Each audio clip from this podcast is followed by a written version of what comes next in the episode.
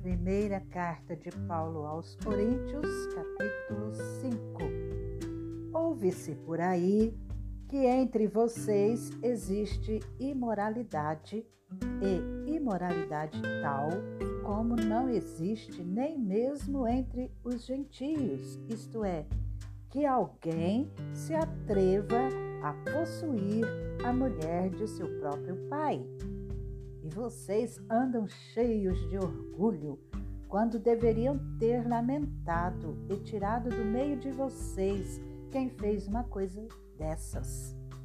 Eu, na verdade, ainda que fisicamente ausente, mas presente em espírito, já sentenciei, como se estivesse presente, o autor de tal infâmia.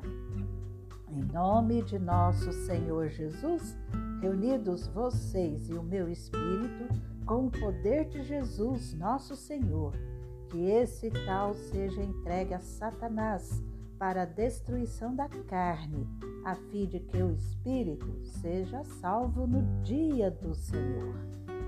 Não é bom esse orgulho que vocês têm. Por acaso vocês não sabem que um pouco de fermento leveda a massa toda?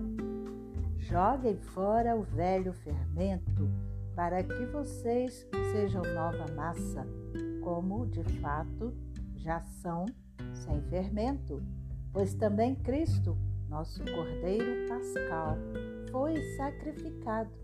Por isso, celebremos a festa não com velho fermento, nem com o fermento do mal e da maldade, mas com o pão sem fermento o pão da sinceridade e da verdade.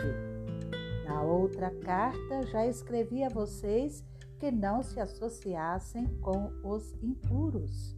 Refiro-me com isto não propriamente aos impuros deste mundo, aos avarentos, ladrões ou idólatras, pois neste caso vocês teriam de sair do mundo mas agora escrevo a vocês que não se associem com alguém que, dizendo-se irmão, for devasso, avarento, idólatra, maldizente, bêbado ou ladrão.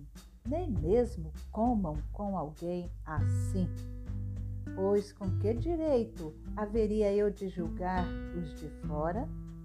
Mas será que vocês não devem julgar os de dentro?